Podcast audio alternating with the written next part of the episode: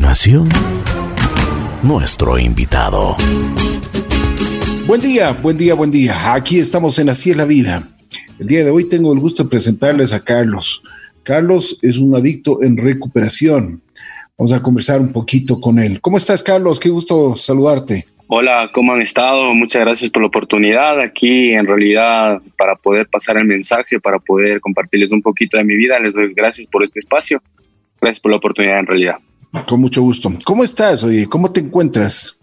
Eh, Ricky, en realidad me encuentro súper bien al momento. Eh, he pasado por un proceso de recuperación. Eh, bueno, en realidad es el segundo proceso que yo he vivido. Eh, tuve una recaída, he vivido la recaída y he vivido lo que es vivir en recuperación. después de mi primer proceso, yo viví tres años en recuperación, me recaí un año y luego volví a retomar el programa porque mi familia en realidad vio que era la única salida, la única solución. Y es así, es así, es la única manera de poder tratar este tema de la adicción y pues dando gracias a Dios hoy me encuentro súper bien, súper apegado a mi poder superior que es Dios, que es Jesús, y dándole para adelante, luchando cada día, buscando una oportunidad laboral, intentando reintegrarme a la sociedad. Eh, eso le puedo comentar, Carl, eh, Ricky, en realidad ahí, cuénteme. Mi querido Carlos, te, agradezco mucho, muy gentil, eh, gracias por tu valentía de, de tomar un micrófono y conversar con nosotros y contarnos tu vida. Esto puede ser muy importante porque tú puedes ayudar a mucha gente. Vamos por el principio. ¿Qué edad tienes tú? Eh, bueno, Ricky, yo tengo 20, 29 años. ¿Cómo empezaste con tus adicciones? ¿Cómo, cómo fue tu vida? ¿Qué pasó? Eh, ¿Tenías un entorno familiar estable? Eh, bueno, Ricky, por comentarle que en realidad mi adicción comenzó mucho antes de probar la primera dosis, no la primera droga dura, se puede decir en este caso y sea cualquiera de ellas. Eh, ¿Por qué? ¿Por qué le digo esto? Que fui un adicto mucho antes. ¿Por qué? Porque yo ya tenía todos los defectos de carácter, eh, ya era mentiroso, eh, ya era, yo delegaba culpas, nunca asumía la responsabilidad de mis actos, siempre estaba buscando un culpable, siempre me sentía que me faltaba más y que quería y que quería siempre excusarme o buscar una excusa para poder consumir.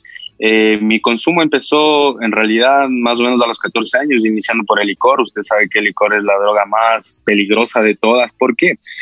Porque el licor nos conduce hacia las drogas más duras a posterior. ¿Por qué? Porque cuando uno tiene una personalidad adictiva, tiene defectos de carácter, uno llega a, necesitar más, ¿no? Y en este caso lo encuentra en las drogas. Cree haberlo encontrado en las drogas. Y en realidad es una equivocación súper grande. Eh, luego de eso, ¿Cómo empezaste tu contacto con el licor? ¿En, la escuela, en el colegio? ¿Qué pasó? Cuéntanos. ¿O en tu mismo casa? Eh, sí, sí, correcto. O sea, en mi casa, netamente, mi familia bebía. Dejaban por ahí las botellas. Yo me acuerdo que cuando tenía unos ocho o nueve años, con mis primos ahí por curiosidad, nos cogíamos las botellas que ya estaban acabadas y empezábamos a, a servirnos y, y, empezábamos desde ahí con el consumo, en realidad como algo inocente, ¿no? En ese tiempo se puede ver y, que incluso muchas familias lo ven como normal y dicen, oh, mira, mi hijo ya está tomando, ya, ya así es un hombre y todo. Entonces, y en realidad es un error que se comete porque, y, no, y no es justificación no llegar al consumo por eso, pero en realidad sí afectan bastante los factores externos que son la familia, el barrio, los amigos, eh, las relaciones más cercanas sí afectan bastante a este tema de la adicción. ¿Por qué? Porque puede que muchos de nosotros seamos adictos, pero no lo sabemos. En realidad, muchos están eh, simplemente esperando probar esa dosis y se desata la compulsión. ¿Cuál es la compulsión? La compulsión es tomar esa primera dosis y no poder parar. Eh, eh aquí en la casa de recuperación en la que yo vivo, en la que yo me estoy recuperando, eh, como le comentaba, yo ya terminé mi proceso, pero estoy viendo como un anexo, es decir, vivo aquí en la casa y como le decía, estoy reintegrándome. Aquí decimos que en realidad al momento de nosotros eh, ingerir esa primera dosis ya no se puede parar. ¿Por qué? Porque se desata todo eso que tenemos dentro reprimido, que no podemos hablar.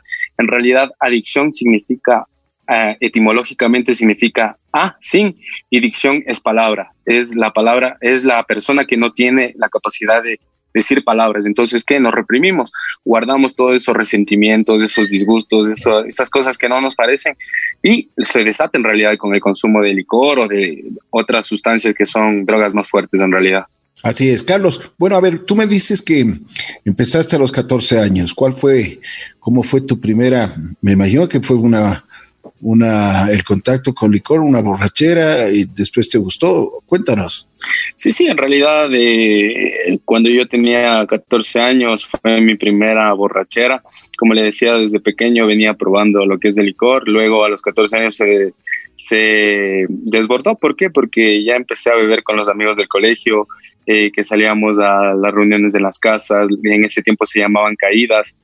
Nosotros llegábamos a la casa de algún amigo, comprábamos vinos y se desataban, o sea, empezábamos a beber hasta quedar incluso sin conciencia, llegar a la casa completamente en estado de embriaguez y muchas las veces la familia no estaba en la casa, mi padre trabajando, mi madre trabajando, eh, mis abuelos trabajando, no había nadie en la casa, ¿no? Entonces yo llegaba y me ponía a dormir y no se daban cuenta en realidad.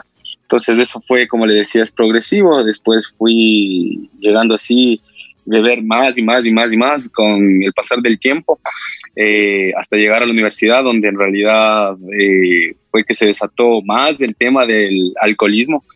Eh, yo más o menos hasta el primero o segundo semestre bebía, yo iba a golpear los bares a las 7 de la mañana, me iba, a mí iba supuestamente a estudiar, ¿no? Y a las 7 de la mañana ya estaba tocando las puertas y diciéndole a la señora que abra los combos para poder ahí estar con los, con los muchachos, los compañeros que también bebían. Entonces, eso, así más o menos fue avanzando mi alcoholismo. Y luego ya, como le decía, por el tema del mismo barrio donde yo vivía, por el mismo, de, el mismo tema de las relaciones que yo manejaba, eh, que no eran buenas relaciones, ¿no? no eran buenos amigos porque también consumían, y no solo licor, sino ya consumían ellos otras drogas. Y llegué a probarla, entonces llegué a probar la primera dosis de drogas duras y en realidad es como un, un desfogue que encontré eh, y no era el adecuado, ¿no? Carlos, ¿cuál fue la primera vez em, y, y, cuál fue la droga que tú probaste? ¿Con qué empezaste? Eh, bueno, Ricky, le cuento que yo a los 20 años, ya cuando estaba en la universidad, como le decía, más o menos en tercer semestre, segundo semestre, no recuerdo bien, eh, ahí fue que yo me pegué una borrachera increíble y tenía que llegar bien a la casa, entonces del miedo de que me hablen mis papás, porque ya estaba en la casa, del miedo de que me, me reten, mis amigos, esas malas amistades que les digo, o sea, me decían, oye, ¿sabes qué? eh, fúmate esto que te va a, a, poner nuevito y vas a llegar como que si no hubieras tomado. Y yo dije, dale de una. Y lo que la primera droga dura que yo probé fue el bazuco. En realidad es una de las drogas más adictivas, más, más enganchadoras que hay aquí en el Ecuador. Es, en realidad es basura eso. Y. Perdón, Carlos, ¿qué es el bazuco? El bazuco es la base de cocaína, es netamente ah, lo que lo que queda del rezago de al momento de elaborar la coca. La coca que es netamente pura. Ajá, entonces, por eso es lo peor. Sí, o sea, en realidad hay muchas maneras de que lo elaboran, ¿no? Aquí nosotros, en el proceso de recuperación, nosotros eh, nos enseñan los profesionales, los psicólogos, los terapeutas, nos enseñan, nos muestran qué es en realidad. Entonces, muchas las veces a, esta, este bazuco, que es el, el, pegado, como cuando se hace arroz, queda el cocolón. Entonces, así queda lo que es la base de la cocaína, eso le raspan, le mezclan con vidrio molido, le mezclan con eh, veneno para ratas, le, mezclan con, con pegamento para zapatos del cemento de contacto, le mezclan con infinidad de cosas, ¿no? Entonces, eso es lo que le hace a la persona engancharse más. Aparte de que ya tiene una adicción o un alcoholismo, eh, llega a probar esta droga, en realidad se engancha demasiado y uno no puede parar. Esa compulsión que le decía, la compulsión es probar una, una, una dosis y no poder parar. Y muchas las veces ustedes han de haber visto en la calle a personas que están pegadas al, a la funda y mandándose cemento de contacto o, cuando ven a alguna persona que está consumiendo y no puede parar. Esa es la compulsión, se desata y no puede parar hasta que se termine, eh, si bien es del tema del dinero o si bien es del tema de la, de la droga. Entonces, eso. Oye, mi querido Carlos, cuando tú probaste la primera vez, ¿qué te hizo? ¿Te mareaste? ¿Qué, qué sentiste? ¿Te pusiste mejor? Porque dices que estabas eh, con los efectos del alcohol.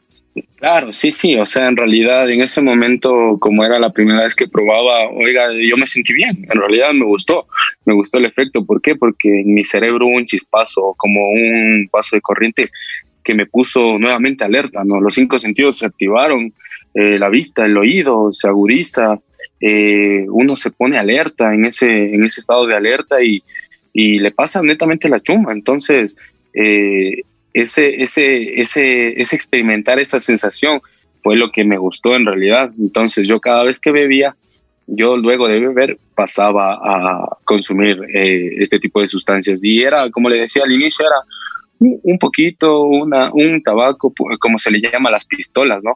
Yo me, fumaba una pistola, dos, después ya iba avanzando y después ya empecé a comprar ya fundas de, de base de cocaína, me preparaba yo mismo. Al inicio lo consumía con mis, eh, con mis supuestos amigos, ¿no? En ese, en ese entonces. Y, y, como yo era el tonto útil, que tenía el dinero, el que ponía los tabacos, el que ponía la droga, el que ponía el licor, incluso el carro, entonces se aprovechaban muchas las veces de otras personas que tenían adicciones, ¿no? Qué increíble, ¿no? Como tú mismo dices, hay que escoger a las amistades, ¿no? Sí, sí, en realidad en el programa aquí, en el programa de Narcóticos Anónimos, en el que es de 12 pasos y 12 tradiciones, eh, nos enseñan en realidad que tenemos que ser bastante selectivos con las personas que nos rodean. Porque si bien es cierto, muchas de las veces eh, no, nos dicen ¿no? que tú eres el resultado de las cinco personas que te rodeas, ¿no? Entonces, aprender a elegir bien a esas personas con las que te rodeas, bien sean familiares, bien sean amigos, bien sean compañeros de trabajo, eh, cualquiera que sea el rol en que te estés desenvolviendo, poder escoger bien a las personas que tú quieres eh, seguir quizás sus pasos, ¿no? Si ves a alguien que está triunfando, ¿cómo lo logra? Si ves que a alguien le va bien con la familia, ¿cómo lo hace? Preguntar, hablar. Como le decía, la adicción es una enfermedad que no tiene palabras, que no habla, que se cierra, que se enfrasca y en realidad el único desfogue es por las drogas. Eso, Ricky. Oye, Carlos, em, me imagino que tus padres se dieron cuenta de tu adicción. ¿Cómo reaccionaron tu familia, tu, tu entorno? Uy, o sea, en realidad, eh, Ricky le cuento. No, no se dieron cuenta. No, no, no, sí, sí se dieron cuenta. En realidad, le cuento que mi papá era policía, ¿no? Era policía, eh, bueno, es policía y él trabajaba, muchas las veces trabajó en antinarcóticos, trabajó en inteligencia y él, la impotencia de él era esa, ¿no? Me decía, pero ¿cómo tú, siendo mi hijo, en realidad, oye, llegaste a consumir, si yo lucho todos los días contra esto, expongo mi vida, eh, estoy luchando contra estos, estas personas que expenden, y tú, yo no me di cuenta que tú estabas consumiendo, tú eres mi más grande, en realidad, derrota, decía, porque fallé, fallé como, eh, como policía, como servidor público que quiero ayudar a la sociedad. Eh, cuando se dieron cuenta, en realidad, oiga, como le digo, si alguna persona sospecha que su familiar tiene alguna adicción, lo más óptimo es rapidito, a ver, dame tu orina y, y, nos salimos de dudas. Yo creo que estás consumiendo, a ver, dame tu orina ahorita. Si creen que consumió el día anterior, dame tu orina y van a hacerle una prueba rápida ahí hay laboratorios, no cuesta, no creo que cuesta mucho, creo que cuesta unos 30, 40 dólares, pero en realidad se salen de la duda, ¿no? Entonces ahí le sale positivo o negativo y eso fue lo que hizo mi madre porque se asesoró con profesionales, con terapeutas, con personas que tratan adicciones y le dijeron, ¿sabe qué? Hágale orinar porque yo siempre negaba, decía, no, no, no, yo no fumo, ¿qué le pasa, mami? Yo solo bebo, no, yo no me ando drogando, entonces, pero ya había las sospechas, y cuando ya llegó ese punto en que me pidieron la orina, yo ya no tenía otra salida y le dije, ¿sabes qué, mamá? ¿Sabes qué, papá? Sí, sí, consumo, consumo base de cocaína y coca. Entonces, fue una noticia que les derrumbó el mundo, que se les acabó en realidad, o sea, la imagen que yo aparentaba, porque un adicto, ¿no? Lleva doble vida lleva una doble faceta, una faceta que puede ser netamente en la universidad, como un buen estudiante, una buena persona, o en el trabajo, un buen trabajador, que cumple, pero después de terminar sus horas laborales o de terminar sus estudios, sale y va a consumir. Y al siguiente día regresa a su misma, a su misma vida, ¿no? Entonces, en realidad esto no le deja que despunte, que crezca más, que cumpla a, mejor cabalidad todas las responsabilidades que esta persona tiene. ¿no? Yo lo hablo por mi experiencia, porque eso me pasó a mí en la vida, en la vida eh, de estudios y en la vida profesional. Entonces, eso, Carlitos, eso le puedo comentar. Así es. Oye, pero qué experiencia para tus padres, ¿no? Y especialmente, como tú dices, un servidor público, una persona que lucha todos los días y da su vida para que mucha gente salga de esto y su propio hijo eh, estaba metido en, este infierno. Eso es lo que te iba a preguntar, Carlos, porque dicen que el, el, drogadicto no pasa bien, la persona que está en adicción no pasa bien, que esto es un infierno. ¿Es cierto? Eh, sí, Ricky, o sea, en realidad, eh, como le decía a mi padre, policía y, y como es el dicho, ¿no? En casa de Herrero, cuchillo de palo, en realidad, le bien, donde más le dolía.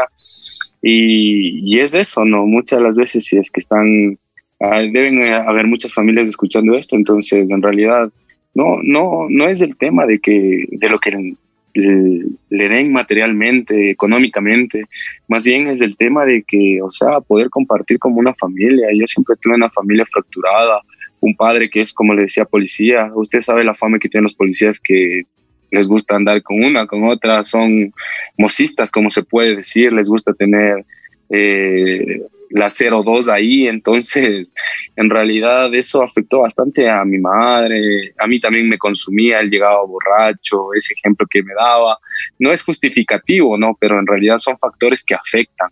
Entonces eh, yo, no, yo no me sentía bien y el único refugio que encontraba eran las drogas, pero en realidad no era un refugio, era más bien un, un hoyo, un hoyo profundo donde nadie le puede ayudar.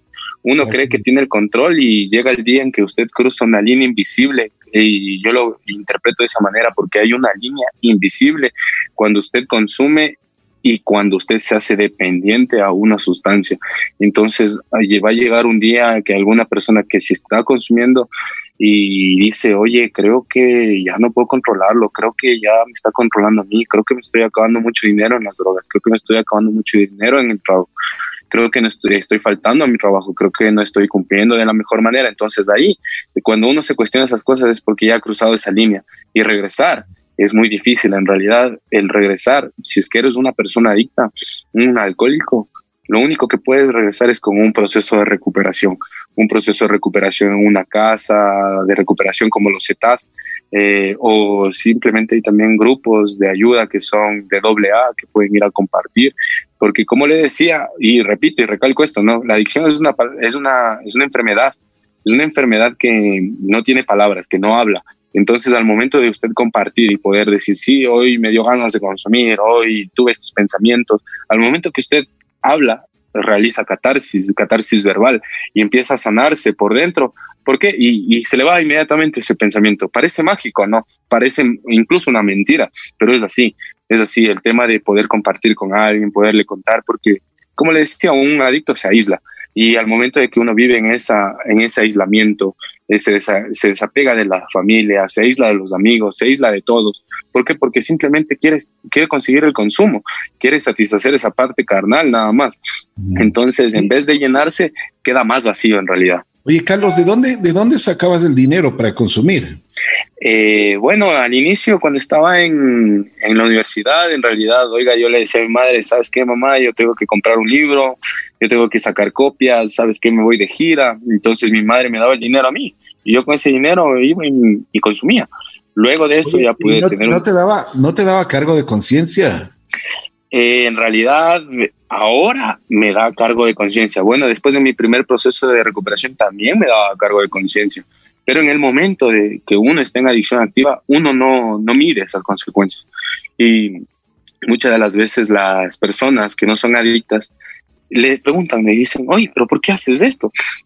Oye, pero ¿por qué consumes? Oye, pero ¿por qué lo haces? Y en realidad no lo van a entender, no lo van a entender. Y por eso el programa habla de que un adicto puede entender a otro adicto. Entonces, es netamente eso, Ricky. En realidad hay que, hay que también tener esa parte de que cuando uno es adicto, la familia se vuelve codependiente.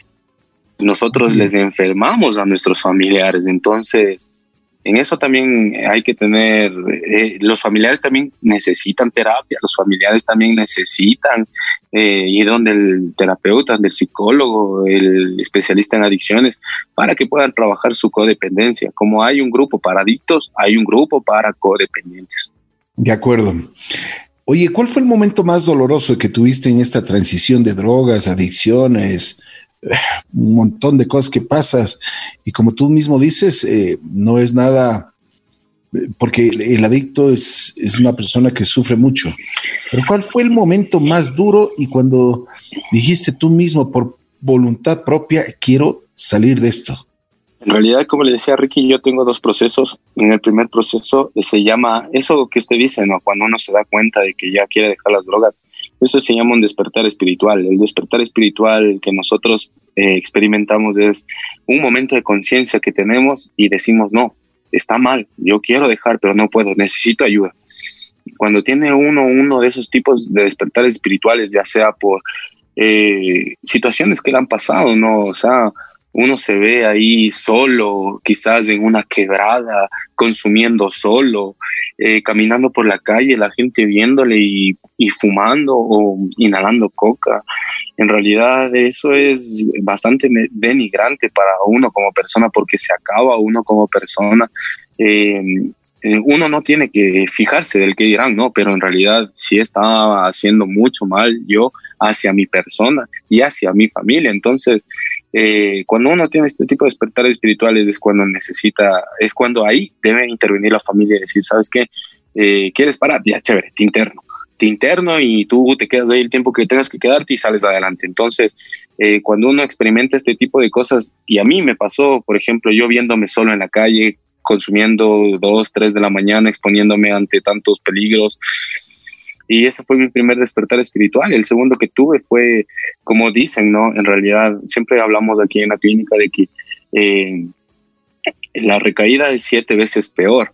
¿Por qué? Porque vas a hacer siete veces más cosas más feas de las que ya hiciste en tu anterior consumo, porque regresas a eso y regresas con más fuerza, ¿no? Entonces, por eso eh, hay que hacer un trabajo de súper concientización. Uno como adicto tiene que hacer ese trabajo de concientización para para poder salir de esto. En realidad es una batalla diaria, no es eh, que yo ya pasé el internamiento y se acabó y de aquí ya me olvido de esto, no. es un trabajo diario en el cual eh, vivimos del solo por hoy, vivimos un día a la vez. Entonces, si yo hoy día no consumí, es un día ganado, es una batalla vencida que le vencí en realidad a la adicción pero hoy no consumo, mañana no sé en realidad, pero en realidad eso es lo que nos lleva a tener muchos años en recuperación, muchos años bien, porque no vamos a dejar de ser adictos nunca. Eso sí, hay que meterse en la cabeza. De acuerdo, esta es una enfermedad y una enfermedad que te lleva a la muerte, así de simple. Eso es, sí. eso es totalmente drástico y es una verdad. Oye, Carlos, cuéntame una cosa. Cuando tú saliste la primera vez, ¿qué tiempo estuviste primero en el centro? Eh, bueno, yo estuve en un CETAD eh, y estuve ahí seis meses y medio de internamiento. ¿Cómo te fue? ¿Cómo te o sea, en realidad, en realidad sí me fue súper bien. Eh, como le decía, yo viví tres años en recuperación. ¿Te trataban bien? ¿Había buenos profesionales? ¿Te ayudaron muchísimo o no? Bueno, eso le iba a comentar, ¿no? En realidad, como hay clínicas buenas, hay clínicas malas.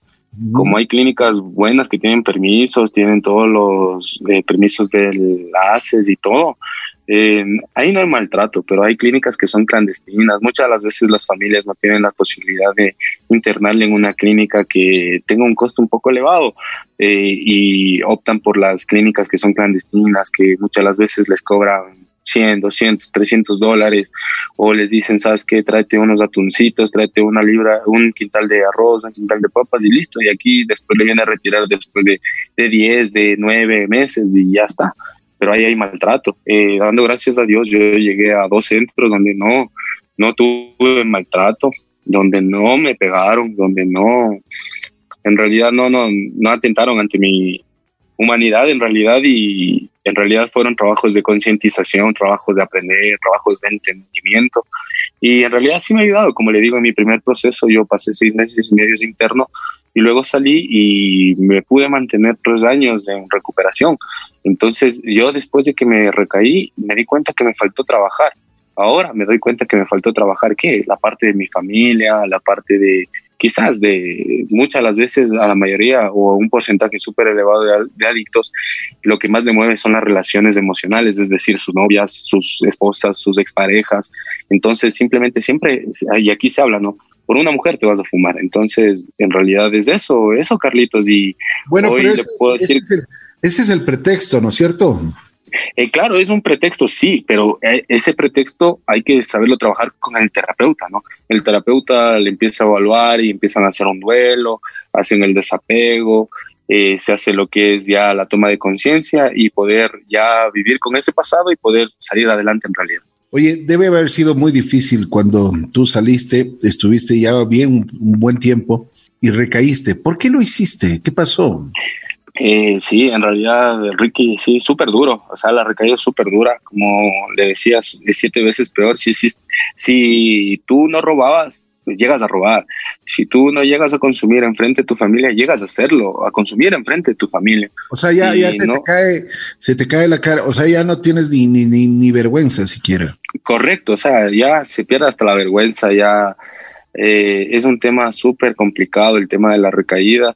Y, o sea, yo no le deseo a nadie la recaída, ni siquiera la adicción, le deseo en realidad, porque es algo bien duro. Como decían aquí los vivenciales, las personas que también viven en recuperación ya van 12, 15, 28, 38 años. Y ellos nos dicen, no, la adicción es un hueco profundo donde eh, quizás viene un, un, pastor, un padrecito y te lanza una bendición. Viene el terapeuta y te lanza una, una pastilla. Viene el psiquiatra y te lanza una pastilla, pero Solo un adicto se puede meter a ese hueco y decirte, sabes qué, yo salí de esta manera, vamos. Entonces, como le digo, es la, única, ayuda que se puede hacer es internándose y viviendo en recuperación, aprendiendo a concientizar, aprendiendo a subir las cosas. Cuando recaíste, ¿qué tiempo estuviste nuevamente en las drogas? En realidad yo en nueve meses me hice pedazos, eh, me desgasté físicamente, me desgasté psicológicamente, mentalmente, espiritualmente, perdí bastante lo que es la parte espiritual, ¿no? Eh, porque eh, no es ningún programa religioso, no es que te dicen, ah, tienes que ser cristiano, católico o tal, no. Es un programa espiritual en donde usted llega a encontrarse con, primero, con, consigo mismo, segundo, con la familia, y tercero con ese poder superior, que ahora yo creo mucho, en realidad eh, soy súper apegado a la palabra, leo lo que es la Biblia, ese, ese, como yo le decía antes, uno tiene un vacío aquí en el pecho y dice, con lo único que le puede llenar es con las drogas, y mentira, en realidad ese vacío se llama vacío espiritual que tiene que ser llenado con esa parte, eh, con, con ese ser supremo que es en el caso de cualquier persona puede ser la Pachamama, puede ser Dios, Jehová, cualquier nombre que le pongan, pero tiene que tener esa creencia firme de, creer en algo que en realidad mueve los hilos de nuestra vida, que tiene una voluntad buena, agradable y perfecta y que va a ser lo mejor para nosotros. Y esa parte es la que en realidad yo no trabajé muy bien en mi anterior proceso. Me o sea, sí lo trabajé, pero en realidad me desapegué. No fui constante, me desapegué de eso, me desapegué de la clínica, ya no iba a compartir, eh, y, después de eso ya empecé a minimizar. ¿Qué era minimizar? decir, un, una bielita no me va a hacer mal, un traguito no me va a hacer mal. Pero mentira, o sea, yo probando la primera dosis me lleva al consumo irremediablemente. por cualquier camino que inicies, el consumo siempre va a ser el fin. Eh, vas a regresar a tu droga de predilección. Una pregunta, eh, ¿tú mismo voluntariamente accediste a ir nuevamente al centro cuando recaíste? En realidad, en realidad, eh, la primera vez que yo entré a un centro de rehabilitación sí fue por voluntad propia, porque yo ya me veía perdido. La segunda vez mi familia ya tenía programa, como le decía, y programa para adictos y para codependientes, que en este caso vendrían a ser los familiares. Ellos ya tenían programa y sabían lo que tenían que hacer cuando ya me veían mal. Entonces, ¿qué hicieron? Es llamar a la clínica.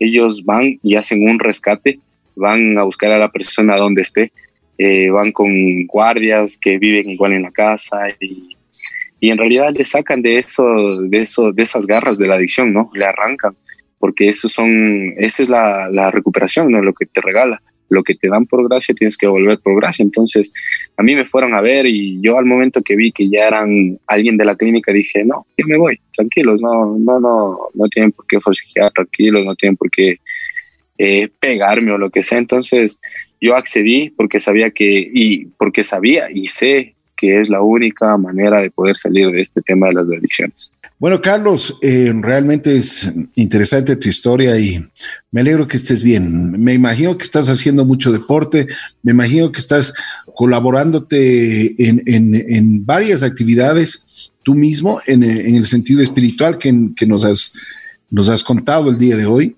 Eh, ¿Cómo está la familia, Carlos?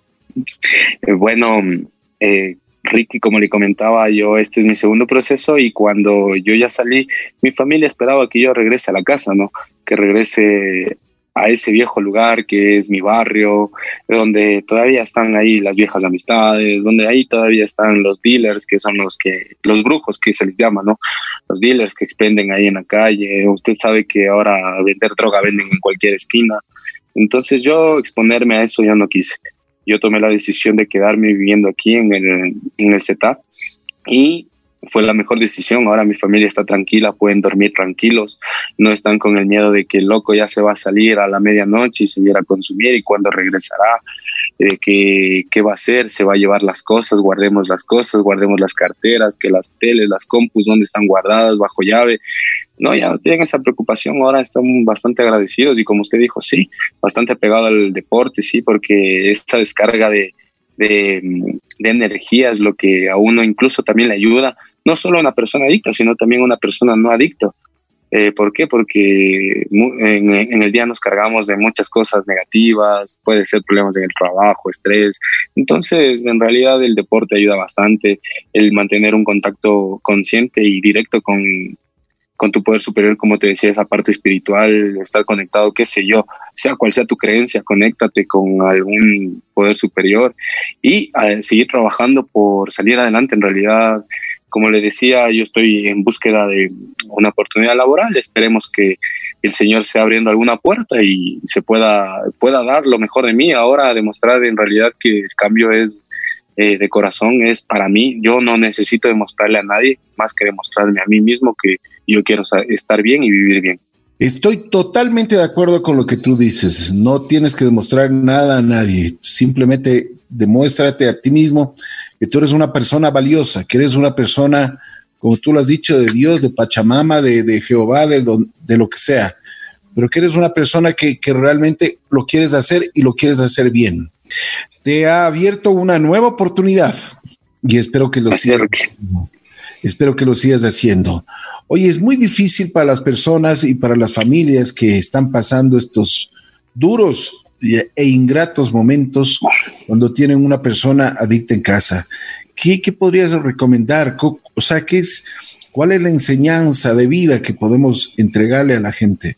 En realidad que, como le decía Ricky, que la familia, incluso la familia se enferma, ¿no?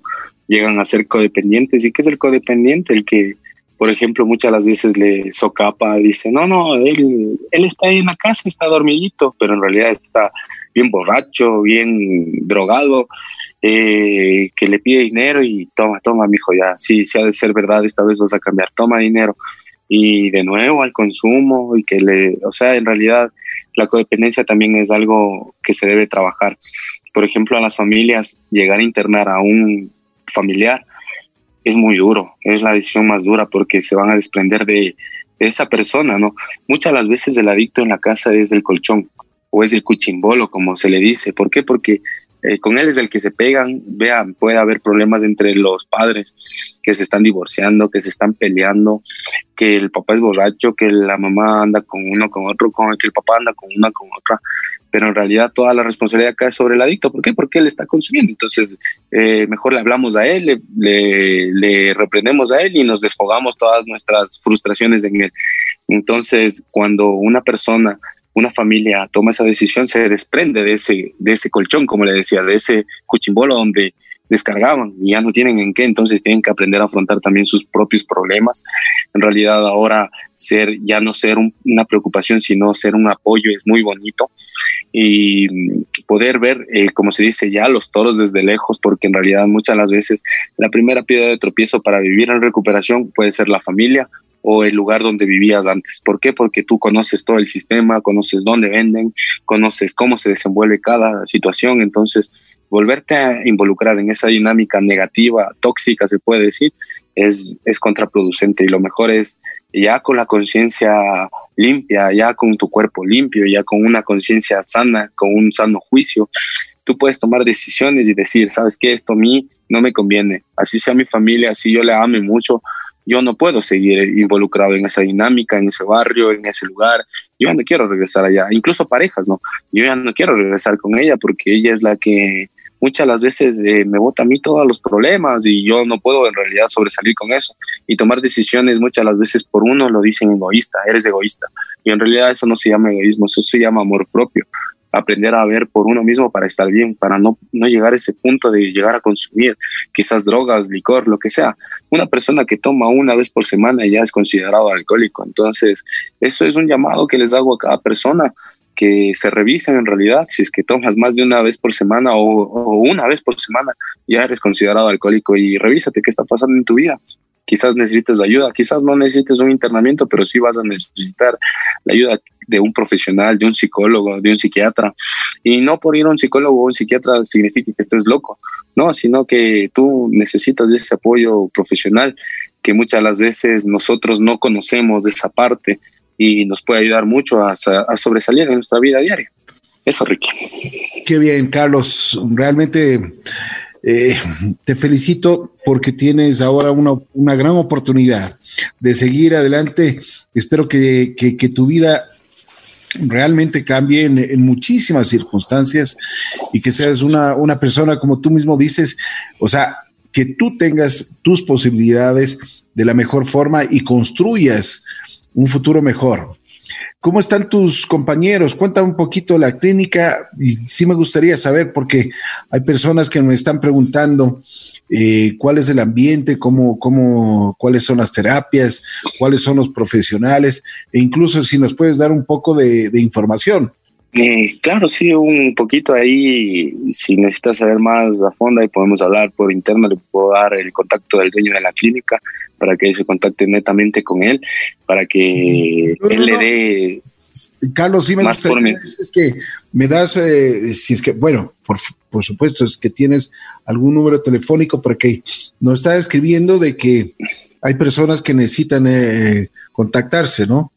Ah, entonces le digo ahorita mismo el número le voy a decir. Con mucho gusto, encantado. A ver, es, es del 0994 93 61 74.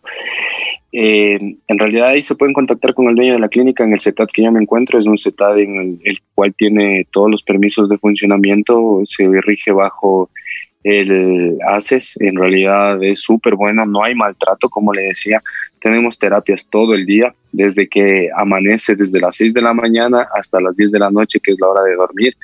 Eh, hay terapia, lo que es el tema terapia ocupacional, hay terapia en el tema de con los psicólogos para el, tema de concientización, conocimiento más de, la, de las adicciones y las drogas y lo que causan en tu cuerpo, el tema de terapias individuales con los profesionales, porque a cada persona se le asigna un profesional con el cual trabaja durante todo el proceso que más o menos dura seis meses más o menos, dependiendo del trabajo de la persona, porque en realidad eh, el tiempo no te lo pone el doctor, no te lo pone nadie, el tiempo te lo pones tú mismo si tú trabajas la conciencia desde el primer día que llegaste, tú puedes salir a los cinco o cuatro meses y retomas tu vida, pero en realidad el, mínimo que normalmente se maneja es de seis meses. Entonces, eh, también tenemos en la tarde, tenemos deportes, eh, tenemos aquí, incluso tenemos piscina. Es súper bonita en realidad la casa, es una quinta y, y no estamos lejos, ¿no? No estamos lejos de Quito, estamos a las afueras de Quito. Eh, como le digo, todo, todo regulado, aquí no hay maltrato, más del tema de concientización hacia la enfermedad, para que puedas dar un vuelco a tu vida totalmente de 180 grados, un giro de 180 grados para seguir para adelante, no optar por la vida y ya no por la muerte, que eso es la adicción. Exactamente, tú lo has dicho, Carlos, y me alegro muchísimo que tú hayas optado por la vida y no por la muerte. Carlos, ten la bondad, me están pidiendo nuevamente el número el celular. Si es que eres tan amable, te agradecería muchísimo. Claro que sí, Ricky. Permíteme un segundito. A ver, es del 0994 93 61 74. Ahí pueden comunicarse con el dueño de la clínica y ahí él les podrá dar mayor información. Eh, pueden incluso venir a visitar las instalaciones, pueden ver incluso los familiares del tema de las terapias, pueden venir a ver cómo se les trata, incluso pueden conversar con algunos pacientes y, y ver el testimonio, ¿no? En realidad que no hay maltrato, que porque ese es el miedo, ¿no? El temor de muchas familias de que les peguen a sus familiares, de que les maltraten, que no les den de comer. Aquí nos dan de comer cinco veces al día. Tenemos tres comidas fuertes, que es desayuno, almuerzo y merienda, y tenemos media mañana y media tarde. Entonces, en realidad es el tema, es ya netamente trabajo uno, porque uno aquí tiene todas las comodidades, tiene su cama propia, un cuarto de eh, que máximo hay dos personas, tienes un compañero de cuarto con el, con el cual puedes conversar, puedes hablar de tu vivencia, puedes seguir compartiendo. Entonces todo eso te va alimentando y te va preparando para la vida afuera, que en realidad, como decimos aquí en la clínica, estás en una burbuja, pero donde en realidad las papas queman y donde la realidad está es afuera, pasando estas puertas. Haz bien tu trabajo aquí y luego vas a poder disfrutar de una vida feliz con tu familia. De acuerdo, y te agradezco muchísimo. Valentía y buena voluntad. Además, estás ayudando a mucha gente también con, no solo con este testimonio, sino con tu vida misma. Carlos, espero que sigas así, espero que, que, te encuentres de la mejor forma, que tu familia también esté junto a ti en todos y cada uno de los momentos. Da gracias a Dios de que te han respaldado muchísimo, tu padre, una persona. Así es. Y, tu madre que también te ha dado, pero yo creo que te dio hasta, hasta de más, ¿no? Así es. Te mando un abrazo especial, mi querido Carlos. Muy gentil. No, gracias. muchas gracias, mejor por la oportunidad. Gracias por haber contribuido, porque realmente este tipo de vivencias ayuda a muchísima gente. No, con encantado de la vida. Te mando un abrazo especial. Sigue. Un abrazo, Ricky. Y muchas bendiciones. Cuídate. Igualmente. Pase bien. Hasta luego. Aquí estuvimos con Carlos, un adicto en recuperación y que realmente, como ustedes escucharon, está haciendo bien todos los días. Así es la vida.